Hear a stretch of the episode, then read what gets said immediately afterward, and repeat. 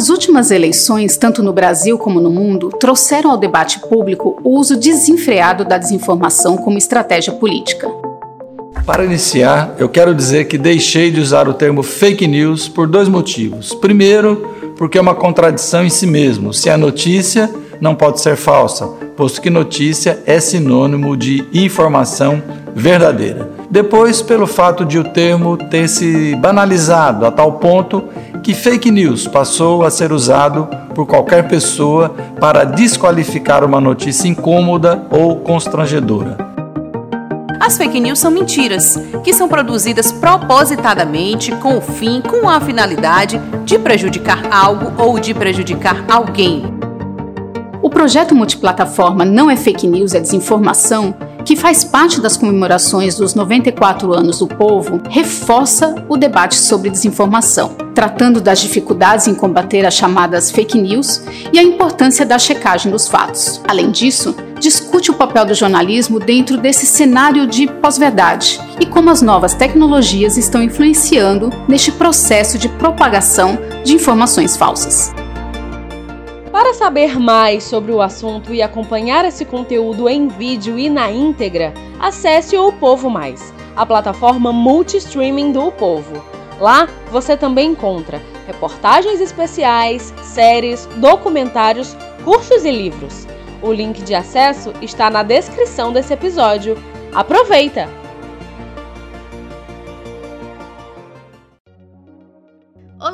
Luiz Esté, seja bem-vindo ao podcast Vida e Arte.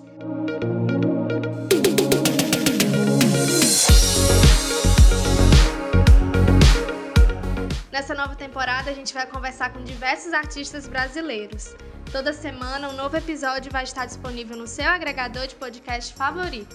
Para acompanhar o bate-papo na íntegra e mais detalhes sobre o projeto Vida e Arte com Vida, assine o Povo Mais, a plataforma multistreaming do Povo.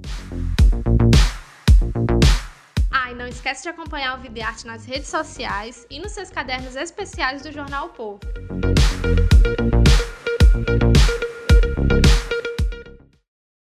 Um mar de lama venenosa tomou o município de Brumadinho, no estado de Minas Gerais, em 25 de janeiro de 2019. A lama percorreu mais de 300 quilômetros, contaminando o rio, solo e matando 270 pessoas. Até a publicação deste podcast, seis vítimas ainda não foram encontradas. No livro Arrastados, a jornalista Daniela Arbex reconstitui as primeiras 96 horas após o rompimento da barragem da mina do Córrego Feijão, explorada pela mineradora Vale. O repórter Miguel Araújo conversou com a autora sobre a construção do livro e os bastidores da tragédia. 25 de janeiro de 2019. Era por volta de 12h30 quando uma barragem desativada na, da mina do Córrego do Feijão, na cidade de Brumadinho, em Minas Gerais, se rompeu. A onda de lama de rejeitos tóxicos de mineração percorreu cerca de 300 quilômetros, destruiu casas e pontes, arrastou consigo árvores e animais e matou 270 pessoas, de acordo com contagem oficial. Até o dia da gravação desse episódio, seis pessoas ainda não haviam sido encontradas pelo Corpo de Bombeiros.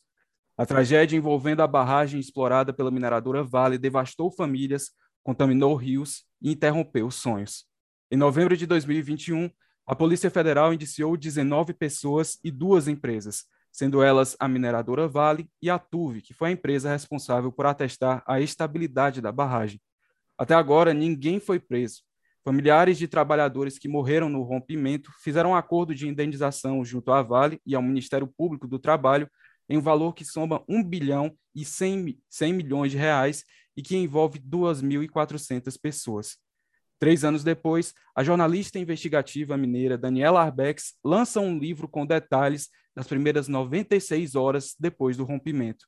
Autora de livros como Holocausto Brasileiro e Todo Dia a Mesma Noite, que conta a história do incêndio na Boate Kiss, Daniela tem mais de 20 prêmios nacionais e internacionais, entre eles três prêmios ESSO. E nesse episódio do podcast Vida e Arte, nós vamos conversar com a jornalista sobre o livro Arrastados, publicado pela editora Intrínseca. Então, feita essa apresentação, eu queria agradecer a Daniela. Tudo bem, Daniela? Como é que você está? Muito obrigado por ter aceitado o nosso convite. É um prazer falar contigo. Prazer é meu, obrigada pela oportunidade da gente conversar sobre uma história que não é história de um desastre, é história de um país. Então, para a gente se entender, entender é, quem nós somos, entender os nossos valores, entender como que a gente chegou até aqui, a gente precisa conhecer é, o nosso passado e esse passado recente construir memória, para que, porque esquecer negar a história.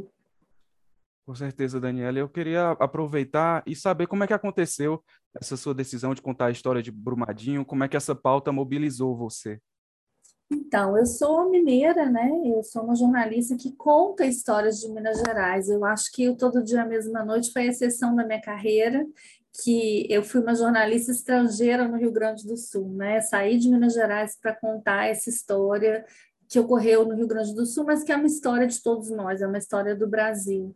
Todos os meus outros livros se passam em Minas Gerais, são eventos em que a gente é, denuncia situações que não tinham vindo à tona, como o Holocausto Brasileiro, é, como a, a, primeira biografia que eu escrevi, né, Os Dois Mundos de Isabel, é, Cova 312, um livro muito importante sobre a ditadura brasileira. É, mas o, o, Arrastados, na verdade, ele surgiu, eu acho que quase no momento do rompimento dessa barragem. Eu estava indo para Santa Maria nesse dia 25 de janeiro de 2019. Eu tinha descido do avião em Porto Alegre, peguei um ônibus para para Santa Maria, porque eu tinha é, prometido aos pais da Boate que eu passaria com eles a data é, é que marcaria os seis anos é, da tragédia da boate. Então, eu estava dentro do ônibus quando eu vi nas redes sociais a, a, a, informação sobre o rompimento. Naquele mesmo momento, eu já fiz um post, já fiquei mobilizada, e algum tempo depois eu fui procurada né, pelas redes sociais por uma família. É, pela, por, por, parentes de uma engenheira da Vale chamada Isabela Barroso Câmara Pinto, me pedindo ajuda para localizar a Isabela com o meu trabalho. E eu fiquei me senti completamente impotente, porque naquele momento não tinha nada a ser feito. E, e, mais do que isso, muito impressionada, porque a foto que eles me mandaram era de uma menina linda, vestida de noiva. E eu falei, meu Deus, qual é a história por trás dessa foto? E naquele momento eu prometi para mim mesma que se um dia eu fosse contar essa história, a primeira família que eu procuraria seria a família da Isabela, que mora em Governador Valadares, em Minas Gerais. Então, eu acho que foi a partir daí é, que me veio a ideia de contar a história. Mas quando eu cheguei a Brumadinho, no início de fevereiro, eu estava fora, né? E quando eu voltei, eu fui para lá. Eu também percebi que eu encontrei uma cidade absolutamente traumatizada, é, em choque e que ainda não tinha tido tempo para entender é, o tamanho da tragédia que essa tragédia é, é, representava na vida delas. Encontrei pessoas com medo de falar, pessoas que perderam suas casas, que, que ficaram só com a roupa do corpo e que daquele dia em diante dependiam da Vale até para comer porque a Vale as colocou em hotel, a Vale pagava sua alimentação. Então eu percebi que elas tinham medo de falar alguma coisa que desagradasse a multinacional. E, e fui entendendo também que era necessário tempo para que essas pessoas pudessem compreender é, que a vida delas mudaria para sempre. Então, eu fiz uma matéria do dia na época, eu ainda estava trabalhando no jornal diário, e fui me preparar para contar essa história, né, para um livro, para retornar. Mas eu, eu, entendi realmente que essas pessoas ainda não estavam prontas para falar. E foi muito difícil, diferente dos outros livros, essa aproximação com as famílias. É, é incrível como foi diferente, porque é, eu precisei me aproximar dos bombeiros, dos médicos legistas do IML de Belo Horizonte, para a partir deles eu conseguir chegar nas pessoas e nas famílias. As famílias, além do trauma, tinha toda uma, uma, uma questão que eu acho que, que a cidade viveu e ainda vive, é, de uma cidade muito dividida e muito corrompida é, pela, por uma indústria de indenizações. Então, você tem pessoas de fato atingidas e você tem uma cidade inteira recebendo é, um benefício que vem sendo pago, inicialmente foi pago por é, é, um recorte geográfico, e que, atingiu, que, que aí todo, todo mundo passou a receber adultos no salário mínimo, é, cada adulto da família, é, adolescente meio, criança um terço, enfim. E isso gerou um mal-estar muito grande para as famílias que perderam seus amores é, nessa, nesse evento. Então, assim, foi muito difícil chegar nessas pessoas. E, mas a gente, aos pouquinhos, a gente foi se aproximando e em dois anos de trabalho a gente fez quase 300 entrevistas, 200 personagens estão no, no livro. E como é que foi, Daniela, esse processo de investigação? Você disse que assim que é, você começou a acompanhar logo no dia que aconteceu a tragédia, mas não de perto, porque estava indo a Santa Maria, né? E como é que foi esse processo de investigação? A quais fontes você recorreu, além claro, da entrevista, das entrevistas com familiares, enfim, como é que foi o planejamento para contar essa história tão densa e com tantas é, nuances e versões, né?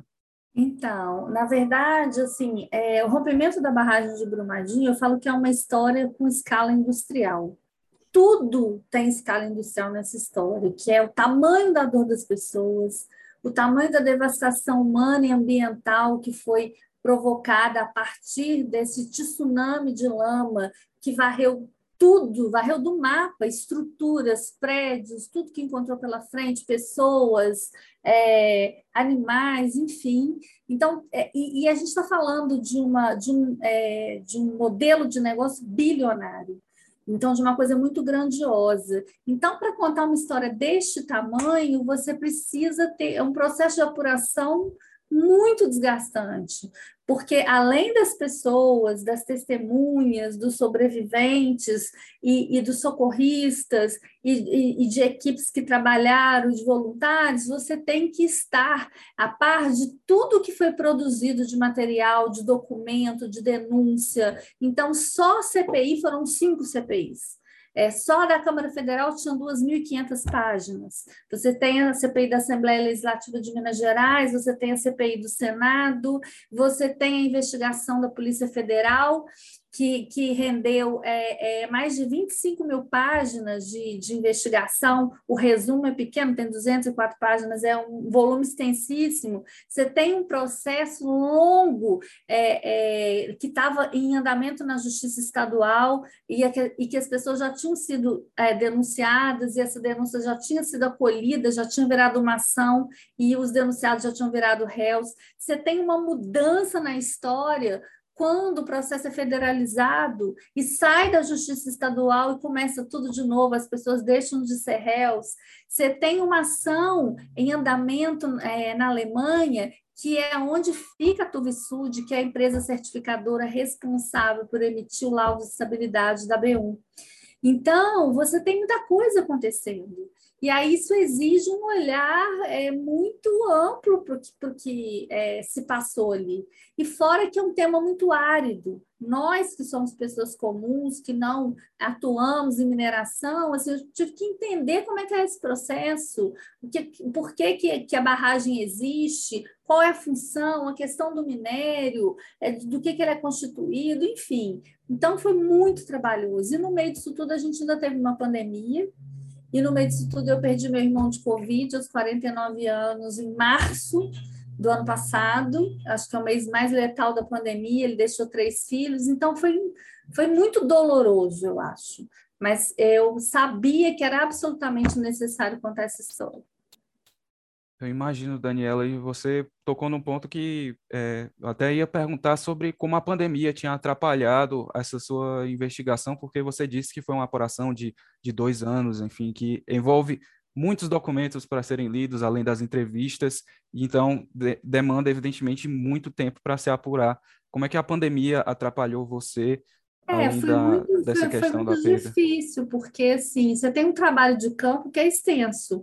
Claro que você tem algumas conversas que você pode fazer pela internet, num encontro é, virtual, mas a maioria das entrevistas que eu fiz foi presencial. Então, assim, eu, é, eu para você ter ideia, hoje eu já fiz 26 testes de Covid. É, até, até aqui todos deram negativo. Porque todas as vezes que eu ia, eu tinha que fazer, porque eu ia entrar na casa das pessoas, eu não podia colocar ninguém em risco. Quando eu voltava, eu tinha que fazer para não colocar ninguém da minha família em risco. Foi muito difícil, as pessoas também tinham receio de me receber por conta da pandemia, de um isolamento. Eu me lembro de uma das vezes que eu estive em Belo Horizonte, por exemplo, em que tinha um lockdown, estava tudo fechado e eu só conseguia comer no hotel e no quarto. Nem, nem na, na, nas áreas comuns do hotel se podia comer. Então, todas as refeições tinham que ser feitas no quarto. É, é, foi assim uma, uma situação muito diferente da nossa rotina. Então, foi também um trabalho difícil, agravado pela pandemia. Mas eu sabia que se eu esperasse a pandemia passar, esse livro não estava escrito. E hoje a gente não estaria aqui falando dele. E você tocou num ponto muito interessante que há algumas perguntas, né, algum tempo atrás, sobre como foi difícil manter uma proximidade com os familiares que, evidentemente, muito traumatizados com, com essa tragédia. Então, imagino como deve ter sido. Você mesmo mencionou essa questão de dificuldade de se aproximar, de manter uma relação de confiança. E eu queria saber, Daniela, qual é o cuidado necessário de tato e na escrita também para fazer um retrato é, que não vá ao sensacionalismo, porque é, é uma, uma história muito triste, né? Então, acaba correndo o risco de você explorar de forma inadequada. Qual é o, o tato necessário para abordar essa história no, no seu livro? Eu acho que o maior cuidado que qualquer ser humano tem que ter, e principalmente nós que somos jornalistas e que narramos a história do outro, é o exercício permanente de empatia. É se colocar no lugar daquela pessoa e entender que naquele momento ela não está pronta para falar, ou que ela, ela é, precisa falar mas ela ainda não, não sabe como dizer. Então, é você estar tá pronto para oferecer essa escuta qualificada, é você demonstrar para aquela pessoa que você tem interesse real na história dela e que você é também um ser humano e que você e que essa história também te atravessa, porque é muito trágico você pensar, por exemplo, que hoje ainda existem 200 segmentos corpóreos num frigorífico, um caminhão frigorífico dentro do IML de Belo Horizonte, esperando destinação, porque as famílias se recusam a enterrar um pedaço do seu filho. E essas famílias não podem ser julgadas, porque é muito trágico você receber uma perna de um filho que saiu inteiro para trabalhar, que te deu um beijo de despedida e que você não pode nem dizer adeus. Então, assim, essa história ela tem vários, é, é, é, várias situações dramáticas, mas ontem, acho que foi é, essa semana, eu recebi uma mensagem de um dos médicos legistas de Belo Horizonte que me comoveu muito, que leu Arrastados e escreveu para mim que o, que o livro, apesar de toda dor e de toda brutalidade do que foi esse rompimento, ele, ele tem uma magia, porque ele mesmo nos momentos mais extremos de dor, ele traz uma delicadeza, ele traz uma mensagem, ele traz uma esperança. Eu acho que é isso. Eu sou uma, uma construtora da memória coletiva do Brasil. É, a gente não precisa, essas histórias que eu conto já são fortes por, por si só. A gente não precisa é, é, colocar mais tinta nela. Né? Então, assim, essas histórias elas se contam. Então, a gente tem que ser escuta e a gente tem que ser escrita, colocar essa potência da palavra a serviço do outro, a serviço de quem não seria ouvido, a serviço de quem não pôde falar, a serviço de pessoas que não são números, que têm uma história, que têm rosto, que têm nome, sobrenome, que tinham um projeto de vida e que deixaram muitas coisas para trás. Então, eu acho que é isso, essa sensibilidade e esse exercício permanente que a gente tem que fazer de humanidade mesmo né, de, de, da gente vestir a pele do outro, como o IML fez. Literalmente, isso é uma coisa que as pessoas é, é, me questionaram, que eu falei no Fantástico, né, que eles vestiram literalmente a pele do outro, mas como assim? Então, como assim que em um determinado momento da identificação, que, e que estava muito difícil identificar esses segmentos, alguns, é, é alguns legistas recortaram a pele da mão dos, dos cadáveres, vestiram essa pele na própria mão, fizeram uma luva epidérmica, para que tentassem, através dessa luva epidérmica e da reconstituição da digital, fazer o reconhecimento por leitor biométrico. Então, eles literalmente vestiram a pele do outro. E isso, para mim, foi absolutamente tocante e um exemplo assim de humanidade que eu desconhecia, sabe? É, para você ter ideia, o nome do livro, Arrastados, ele nasceu não só porque tudo na vida dessas pessoas foi tirado de lugar, mas ele nasceu dentro do IML, quando eu descobri que as vítimas, as primeiras vítimas que chegaram é, é, no IML para serem para ser iniciado o processo de identificação, todas elas tinham perdido a camada superficial da pele por conta desse arrastamento que dá coloração aos corpos brancos, negros e pardos. Então, nenhuma dessas pessoas podia ser identificada pela cor. Todas ficaram com o subcutâneo exposto. E aí é, é muito simbólico né? a gente que vive um racismo estrutural que vive todo o preconceito imposto por uma cultura de branquitude, saber que essas pessoas ficaram iguais na morte. Eu achei isso de um simbolismo incrível e por isso o nome do livro é Arrastados. Caramba, que história! E eu vi a entrevista no Fantástico e achei curioso quando você falou dessa questão de que eles vestiram, os médicos legistas do IML vestiram literalmente a, a pele do outro, e é um exercício realmente. Pois é, um exercício de muita empatia e um momento muito crucial, né, que envolve dor de tantas famílias. E esse, essa é uma história trágica, como a gente vem falando, que envolve muita dor e muito sofrimento. Daniela, eu queria saber, para além do impacto direto, emocional e material, porque as pessoas tiveram, os sobreviventes tiveram suas casas destruídas, é, muita destruição, foi avassalador, assim, a onda de lama tóxica, né, por toda a cidade de Brumadinho. E em que outros pontos você percebeu que essa tragédia marcou a vida de sobreviventes e familiares de vítimas de Brumadinho, para além do que a gente já vê num primeiro contato, assim? Uma das coisas que mais me impressionou e que eu acho que é herança, uma das heranças mais brutais é, do rompimento da barragem de Brumadinho, é a, a pessoa perder aquela sensação de pertencimento a um lugar. É você ser desenraizado, tem um termo é, usado é, por ambientalistas que chama destoca, que é quando você quer matar uma árvore, você não só corta o tronco dela, mas você vai e, e, você corta, você arranca a raiz, você faz um buraco em torno da raiz e arranca a raiz, porque aí você mata a árvore. E, foi, e, e, o rompimento produziu uma destoca humana, que eu chamo de destoca humana, que é essa é, é você deixar de pertencer ao seu lugar e você passar a ser de lugar nenhum. Porque essa sensação é uma sensação muito comum das pessoas que vivem lá, pessoas que se mudaram de Brumadinho, pessoas que não querem mais ser reconhecidas como moradores de Brumadinho, porque elas não querem mais ter que explicar o que aconteceu com elas, e pessoas que não têm mais identidade. Isso eu acho que é o mais brutal, você perder o seu lugar no mundo, você perder a sua identidade, você perder o que te dá, o que dava sentido para tua vida, que é a tua raiz que é suas origens. Então, eu falo que ah, é, quando você, no início, você falou de indenizações, já passou de 2 bilhões. A Vale já pagou mais de 2 bilhões em indenizações trabalhistas e cíveis. Ela fez um acordo com o Estado de Minas Gerais de 37,7 bilhões.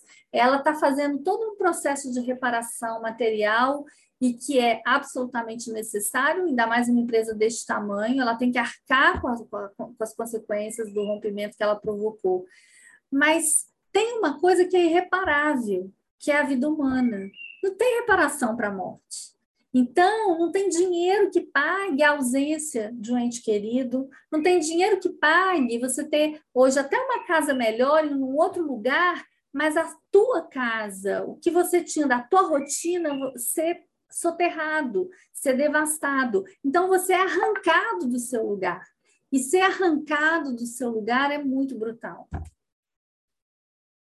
Sem dúvidas, Daniela. Eu vi um, eu vi um levantamento perdão, que apontou que nove em cada dez bombeiros de Minas Gerais trabalharam na tragédia de Brumadinho. A gente falando sobre alguns profissionais, como os médicos legistas do IML, teve também uma participação muito importante dos bombeiros até hoje, né?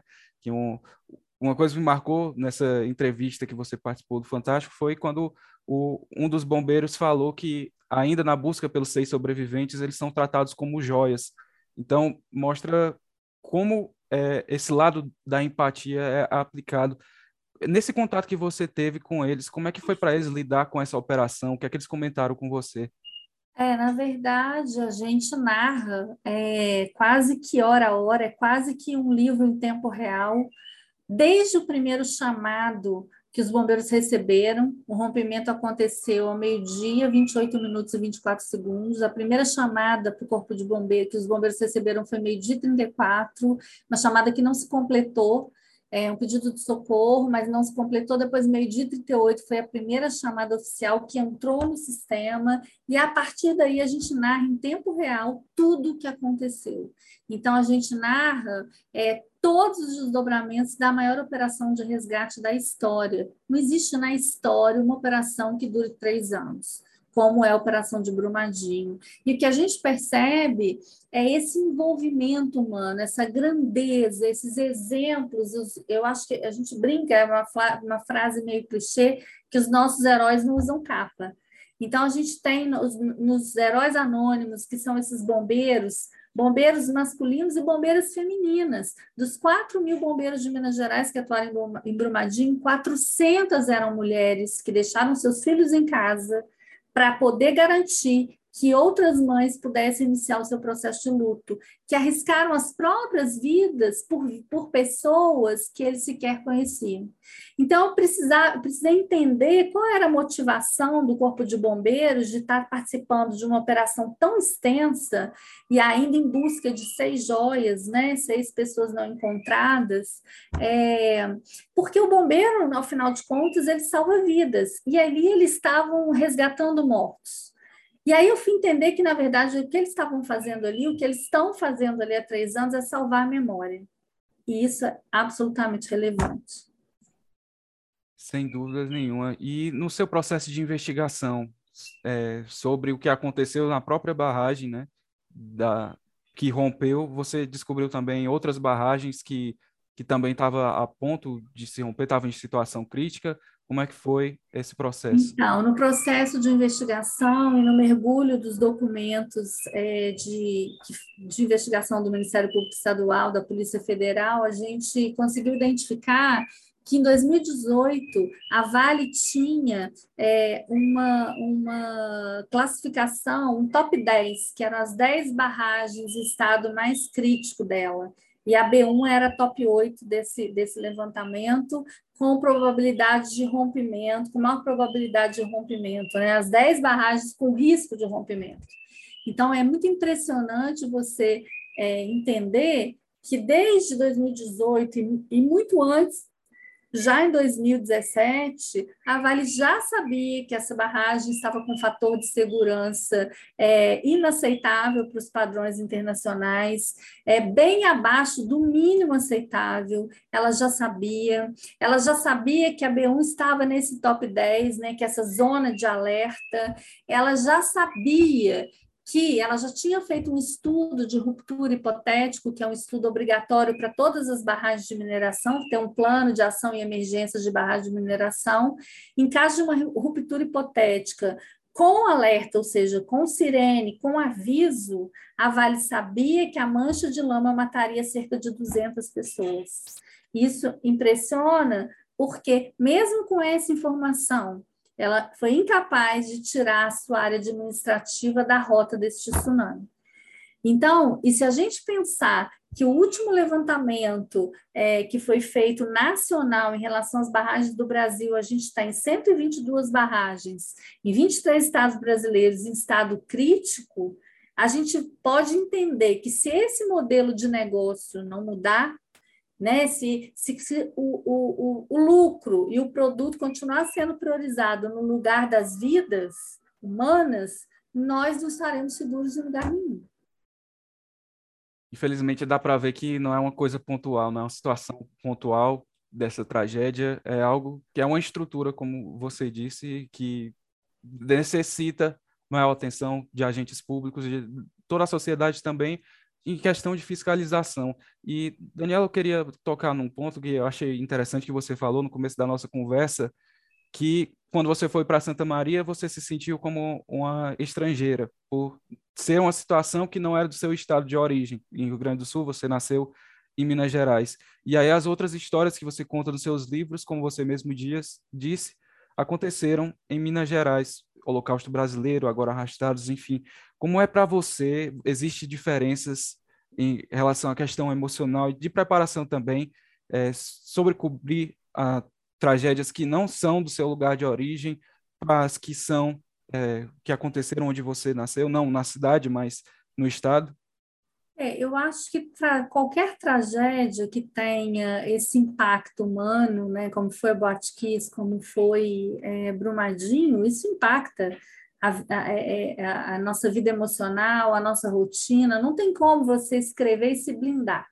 Ah, eu tô agora aqui, eu sou jornalista, que eu sou ser humano, não. Eu sou a mãe, eu sou jornalista, eu sou mulher, eu sou uma pessoa que podia ter perdido alguém nesse lugar. Então, assim, não tem como a gente se blindar.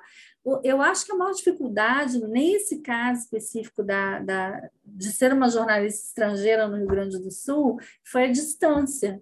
Né? Eu estava. Eram viagens muito longas em que eu precisava ficar muito tempo fora da minha casa. Então, eu fui a Santa Maria 15 vezes. E aí eu, nós estamos falando de. Eu, eu sou do interior de Minas Gerais, e aí é uma distância imensa, eu fiquei fora muito tempo, com um filho pequeno, com a minha casa, com meu marido, que ficou tudo para trás. Então, assim, emocionalmente foi mais pesado para mim, sabe? Tá, estar tão distante, tão ausente de casa. Porque cada vez que eu ia, eu ficava 10 dias, eu ficava 15 dias né? Diferente de você, é, eu ficava e voltar para Brumadinho, como eu fui várias vezes, perdi a conta, mas aí eu podia ficar uma semana e voltar, passar o final de semana em casa. Então, isso realmente foi difícil. É, eu acho que essa, essa distância, mas ao mesmo tempo, eu acho que a, o todo dia, a mesma noite, é, eu, eu, consegui construir uma relação de tanta confiança com essas famílias que ela foi para além do livro. Né? Então, assim, uma relação que se estendeu. É, no julgamento da Botkiss em Porto Alegre, eu passei todo o julgamento com os pais. Eu fiquei 11 dias em Porto Alegre com as famílias, acompanhei todos os dias. É, e a gente se acompanha. A gente, eu sei onde eles estão, sei como eles estão se sentindo, sei quem está doente, a gente conversa. Então, assim, foi muito rico esse processo para mim, enquanto ser humano. Eu aprendi muito, ganhei muito e fui acolhida por uma cidade inteira. A minha relação hoje com Santa Maria é uma relação de profundo amor pelas pessoas, pela cidade, por essas histórias. Então, eu acho que é isso. A diferença para mim foi essa, né? O mergulho foi muito profundo. Também Brumadinho foi um mergulho muito profundo. Eu me lembro que eu falo até isso no livro, no pós-fácil, que meu filho de 10 anos, né, virou para mim e falou assim: "Mamãe, em determinado momento eu mergulhadíssima naquilo, né? Ele falou: "Mamãe, sei o que está acontecendo com a gente, a gente tinha uma conexão tão profunda, a gente está tão distante. e eu falo, eu brinco que os filhos são bons para nos mostrar o caminho para a culpa. Mas assim, ele me mostrou também que era hora de eu voltar emocionalmente para casa, porque eu estava em casa, mas eu não estava aqui. Eu estava o tempo todo é, na zona quente, embrumadinho, contando aquela história. E seu trabalho traz. A gente tem conversado sobre é, memórias, a construção de memórias. Você disse que os seus livros também trazem essa questão de reforçar a importância da memória sobre o Brasil, dessas histórias, para não se deixarem ser esquecidas. E tem um, no, no prefácio do Holocausto Brasileiro, a Eliane Brum diz, é, tem até uma frase que ela escreveu que foi que marcou muito, está logo no começo, que é o repórter luta contra o, o, o repórter luta contra o esquecimento, perdão. É, na sua opinião, Daniela, de que forma a gente pode contribuir para que tragédias como as que você traz em seus livros e tantas outras que marcam, infelizmente, a história do Brasil é, não sejam esquecidos e que também possamos transformar em ações para que nada parecido volte a acontecer novamente? Eu acho que um dos papéis fundamentais do jornalismo e do jornalismo investigativo é exatamente construir a memória coletiva do Brasil. A gente é, a gente fala tanto assim, ah, o brasileiro não tem memória. Na verdade, a gente não pode ter memória daquilo que não foi construído. Então, o meu papel é construir essa memória para que a nossa geração, mas para que as futuras gerações saibam exatamente o que aconteceu dentro da mina do Córrego do Feijão, dia 25 de janeiro de 2019, ao meio-dia 28 minutos e 24 segundos. Saiba quais foram as, as ações e as decisões antes de 25 de janeiro de 2019, que culminaram no colapso da barragem naquela última sexta-feira de janeiro. E saibam que a gente pode construir uma história diferente a partir do conhecimento, a partir da, da do não esquecimento e a partir da compreensão do, do, da nossa própria história, do nosso próprio país. Então, eu acho que é isso. Eu acho que, a, que o jornalismo e a potência da palavra ela tem esse papel de mobilização, de conscientização e de transformação. Porque eu acho impossível que alguém que lê Arrastados termine o livro da mesma forma que começou. O olhar muda, o olhar para o outro, a sensação de coletividade, a sensação de que a gente precisa cuidar mais uns dos outros, de que a gente precisa exercer de fato a nossa empatia para que a gente tenha uma vida melhor. Porque a gente, o que a gente vem construindo até aqui, é, tem deixado muito a desejar. Né? A gente pode ser muito melhor do que a gente tem sido até agora. E a gente precisa pensar no mundo que a gente quer para a gente, mas no mundo que a gente quer deixar para os nossos filhos, no mundo que a gente quer deixar para os nossos netos. Então, eu acho que, que essa leitura ela é esse divisor de águas, de compreensão é, de um mundo novo que a gente precisa começar a construir. Porque senão nós vamos ver novos eventos se repetindo, novas dores, novos traumas, é, no, novos comprometimentos do meio ambiente, que, que, que vai levar décadas para ver uma reparação real do que foi perdido ali né, é, é, de toda, de toda é, toxicidade que foi depositada nos rios, que foi depositada nas florestas, no solo. Então, enfim, a gente precisa lutar para que isso não aconteça de novo, não se repita. É muito da questão de não esquecer realmente, de continuar lembrando até em respeito a quem se foi, ao luto das famílias, dos familiares e também por justiça, né? E tem um ponto que eu queria comentar com você é justamente sobre a, o que seria daqui para frente. Tenho eu ouvindo a conversa sua com o jornalista Ivan Mizanzuki, que tem o trabalho extenso sobre o caso Evandro no Paraná, e teve o um comentário de que seus livros não são datados, Holocausto Brasileiro, Cova 312, Exatamente. Todo Dia a Mesma Noite, Arrastados, enfim. É, você acha que nesse livro também é, dá para dizer que não é uma obra datada? Não é uma obra datada. Ele, ele, ele tem uma, um marco histórico, que é 25 de janeiro de 2019, mas é um livro atemporal. Até porque é, a gente tem uma economia completamente codependente da mineração. Então, a gente, é, Minas Gerais orbita em torno da mineração, depende dos royalties da mineração. A gente tem um país também que, que tem uma receita muito grande a partir desses royalties e é, e é um mercado mundial.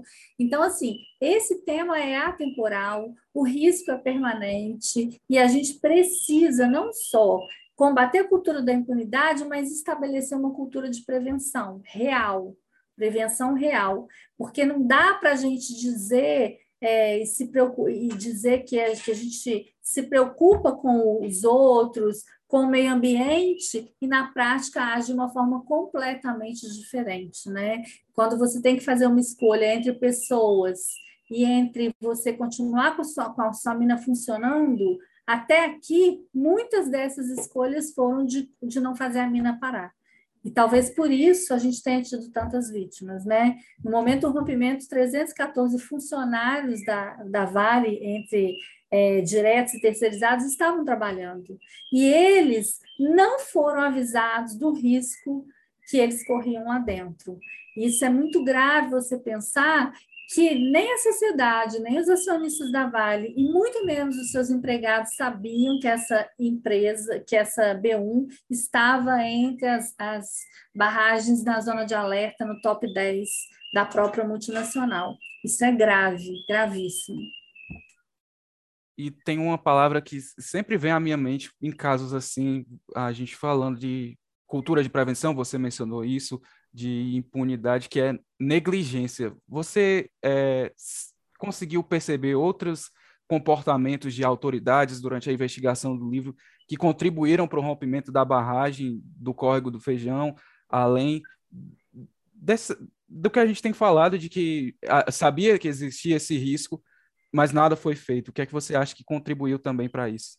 É, eu acho que a omissão ela gera barbárie sempre, né? Na verdade, é, desde 2017 a Vale vinha sendo alertada desse fator de, de, segurança abaixo do mínimo aceitável. Ela vinha sendo alertada por especialistas sobre a instabilidade daquela, daquela, daquele maciço, é, e ela também vinha, de fato, tentando é, criar uma, uma, uma estrutura que desse mais segurança para aquele, aquele reservatório.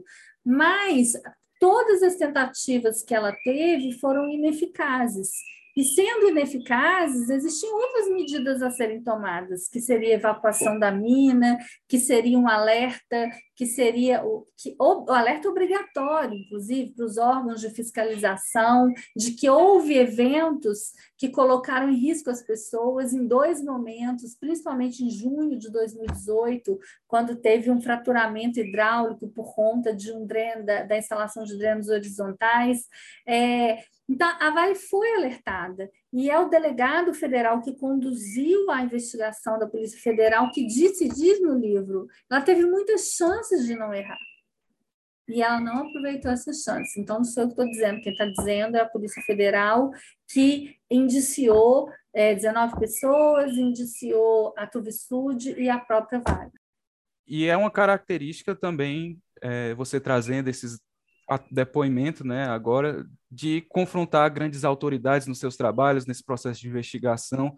Você chegou a sofrer alguma ameaça, alguma represália por conta do trabalho que você estava fazendo, que tem feito, no caso?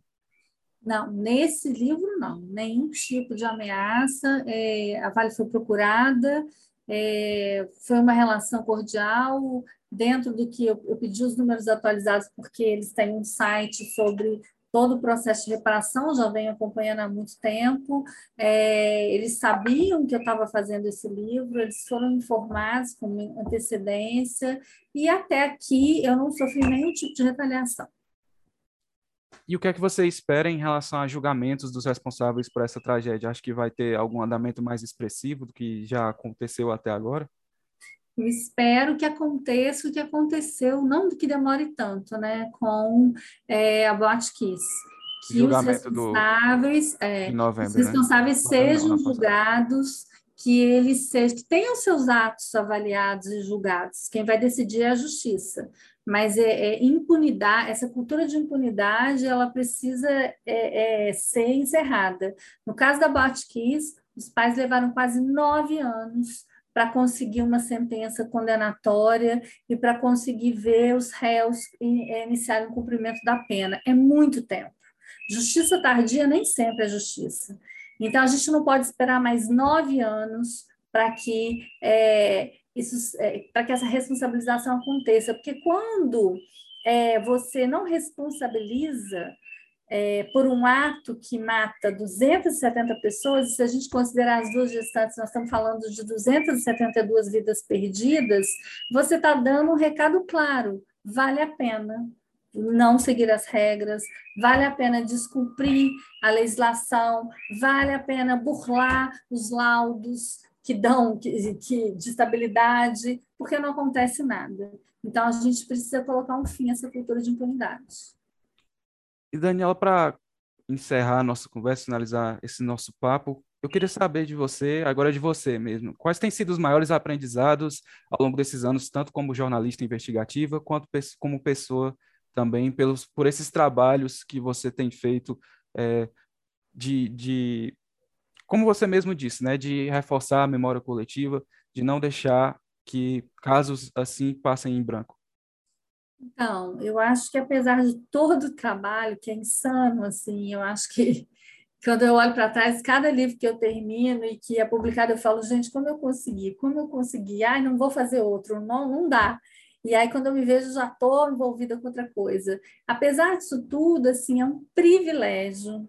Eu acho que é um verdadeiro privilégio você poder ser voz, você poder dar voz, você poder tirar da invisibilidade temas marginais e você mostrar para as pessoas coisas que elas não que elas não querem ler, mas que elas precisam ler e não sabem.